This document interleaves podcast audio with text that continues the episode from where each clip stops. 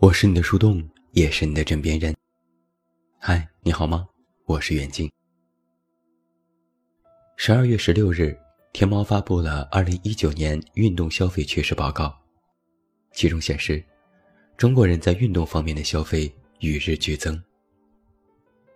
仅阿里巴巴经济体内就聚集了四亿运动爱好者。他们在天猫和淘宝搜索及购买运动装备，上优酷观看赛事，去大麦预订各种的比赛门票，用运动来度过自己的休闲时光。报告当中指出，从运动消费情况看，全民健身时代已经到来。二零零八年奥运会提倡的全民运动的口号，到了如今已然变成了一种现实。同时，运动理念已不仅仅是一线城市的潮流。在这份大数据里，二三四线地区和农村的五零后是运动消费增速最快的人群。他们的年消费金额增长了近百分之五十四，而这个数字远高于九零后的增幅百分之三十六点五。他们参与的运动项目也开始丰富多彩起来。除了广场舞之外，瑜伽、垂钓、跑步等运动项目，也不再是一种小资和大城市的特征。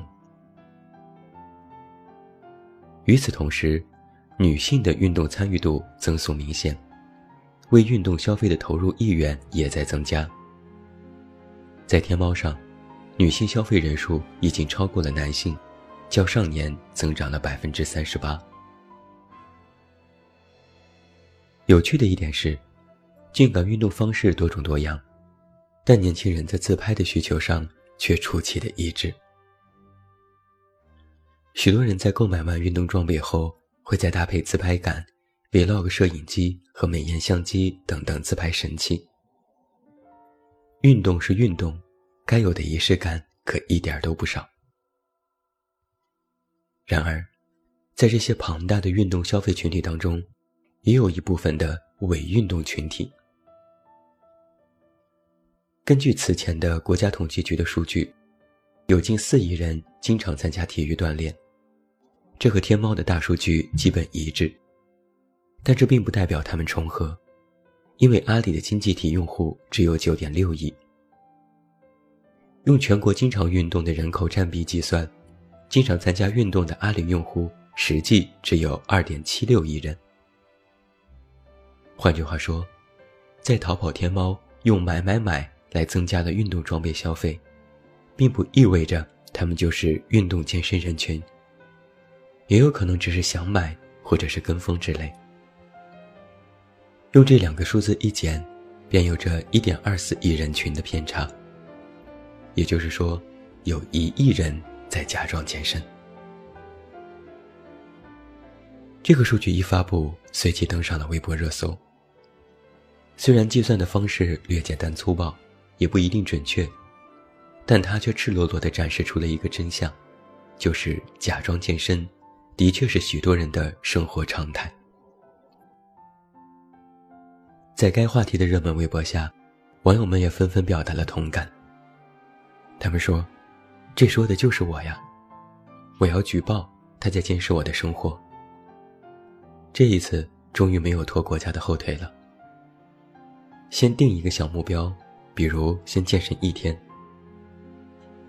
我可能是那种连假装都懒得假装的人。现在买球鞋可不一定为了打球，办卡也同理。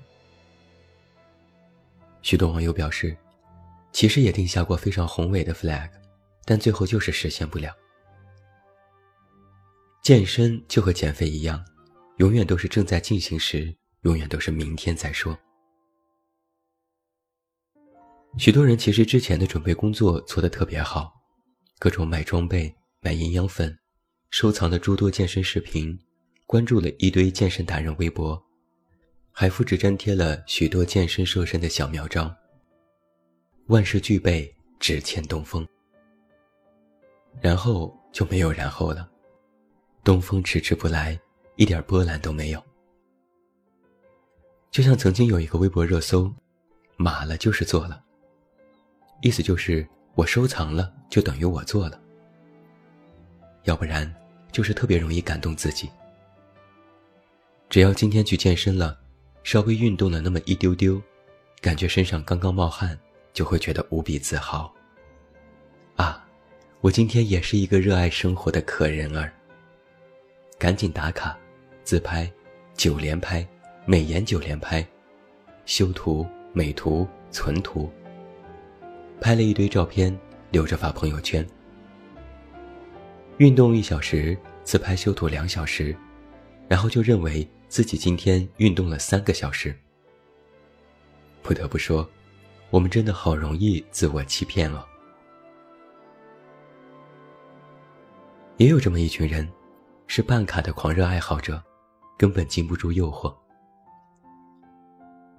只要一个有身材、有外貌的小哥哥，拿着健身房的单子，笑语盈盈的对你说：“游泳健身了解一下。”一开始还连连摆手。但实在是扛不住小奶狗的微笑，就想着，那我就了解一下吧。结果不知怎的，鬼斧神差的就办了一张健身年卡。然后，就又没有然后了。办前健身卡，办后洗澡卡。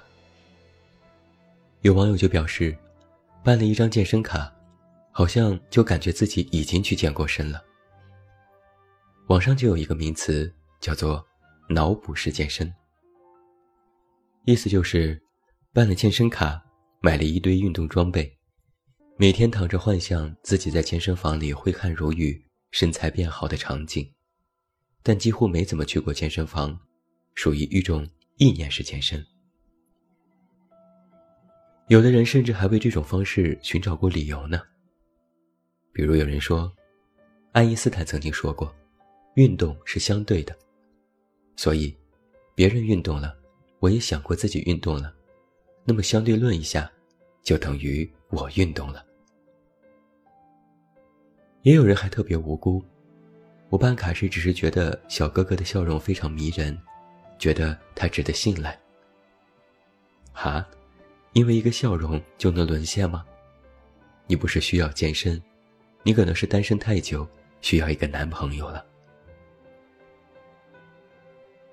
我一个朋友非常有趣，因为谈恋爱了，女朋友觉得他应该有好的身材，于是他就办了卡去健身房撸铁，乐此不疲。眼看成效非常明显，但某天他分手了，然后就放弃了运动。一身的肌肉，过了几个月就又变回了一身肥肉。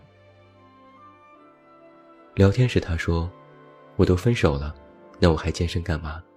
我要这一身的肌肉有何用？自摸吗？听起来竟然无法反驳呢。对于逃避运动这件事，我们成年人真的是无师自通。有的人不爱说谎，一说谎就脸红，但在忽悠健身教练这件事上，真的是面不改色心不跳。为了不去健身。就和教练在微信里斗智斗勇。曾经看过一个傻屌新闻，有一家健身房，把会员逃课请假的理由直接做成榜单张贴出来，让学员们看看请假的理由有多么荒谬。让我来给你列举一些，比如，我白天洗澡了，健身完还要洗澡，我是干皮，一天不能洗两次澡。我下班之前喝了咖啡，在运动，我怕自己心跳过快，然后猝死。我现在七十八公斤，我准备凑够八十公斤再健身，这样有成就感。上次练完肌肉疼，歇了一周还不见好，我准备不疼了再去。我今天化妆了，没卸妆运动对皮肤不好，下次白天不化妆再去。我今天吃了黄豆。运动时怕放屁，所以不去了。女朋友说我去健身房是为了勾搭妹子，不让我去。最绝的是这一条。教练，我昨天打飞机打多了，今天没有精力。教练表示：“我信你个大头鬼。”也有过一份小数据，显示女性会员在和教练请假时，用的最多的借口就是来大姨妈。也曾有过一条沙雕新闻：某女生为了请假，每次都用大姨妈做借口，一个月来了八九次大姨妈，教练心疼的建议她去找个老中医看看病。我另一个朋友做过更让人惊呆的事情。他的健身卡是双年卡，教练也很负责，经常在微信里催他来上课，结果他总是借口推脱。然后教练又反复督促。后来，朋友因为嫌教练催得烦，就把教练给拉黑了。我就一脸问号：不是自己花钱办的卡吗？为什么要拉黑教练呢？GQ 曾经有一篇文章也提到过健身房的众生相。我才发现，原来大家去健身房不一定都是去运动的。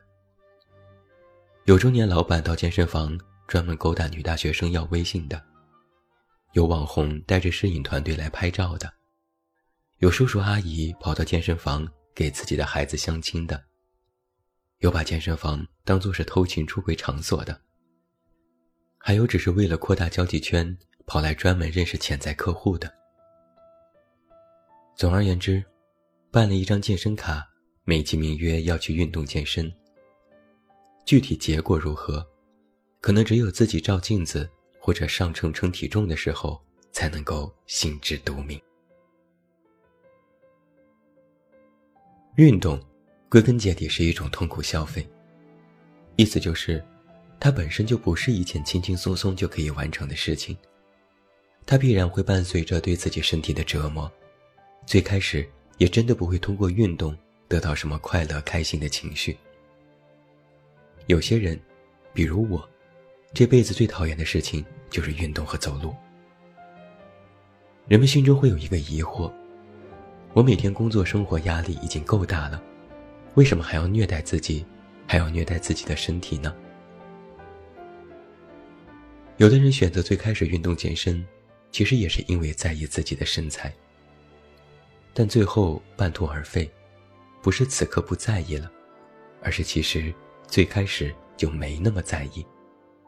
最开始把自己的在意扩大了，最后自己的惰性胜过了自己的在意。所以，在今天晚上的文章和电台节目当中，我想分享一点我的经验之谈。想要坚持运动，需要克服的不是你的惰性，毕竟人人都有惰性，克服也不是一时半会儿的事情。你只需要做一件事，就是让你的在意。接近无限的胜过你的惰性。我呢，身高一八八公分，今年体重最重是七十八公斤。按理说也不算胖，但因为我是小骨架的人，也有肚子有赘肉，最开始也并不在意。在今年年初，我无意中看了一些同学和老同事的照片，我发现。他们在婚后或者是步入中年后，几乎全部发福走形，每个人看起来都是圆墩墩的，一下子感觉苍老了许多。我就非常害怕，特别担心自己将来也有一天会变成这样。一胖就会显得油腻，没有了少年感。为了不步上他们的后尘，我开始坚持运动，戒掉晚饭，买了跑步机，每天跑步五公里。坦白说，一开始很想死，放弃过无数回。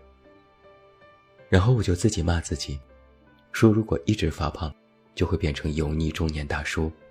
然后又强迫自己继续跑步。通过多半年的努力，我从七十八公斤减重到六十七公斤，回到二十岁时的体重。我也在专业的体脂设备上测量过，通过运动，我的身体年龄。重返二十五岁，现在的我不敢说是少年，但看着的确要比同龄人年轻一些，整个人的精神状态和之前也大不一样了。每当许久不见我的人看到我第一眼时的震惊表情，我都会偷着乐。他们问我怎么办到的，我说很简单，管住嘴，迈开腿。他们说我做不到。我说，那就不能怪我了。等你们都四十岁了，我还是三十岁。说这话的时候，我特别有底气。运动的成就感是什么？不就是在此时此刻享受别人羡慕嫉妒的眼光，然后他们做不到的事情，你做到了吗？所以，加油吧，管住嘴，迈开腿。说起来简单，但需要持之以恒。希望每一位都好好运动，永远年轻。我是你的树洞，也是你的枕边人。关注公众微信，这么远那么近，找到我。我是远近，晚安。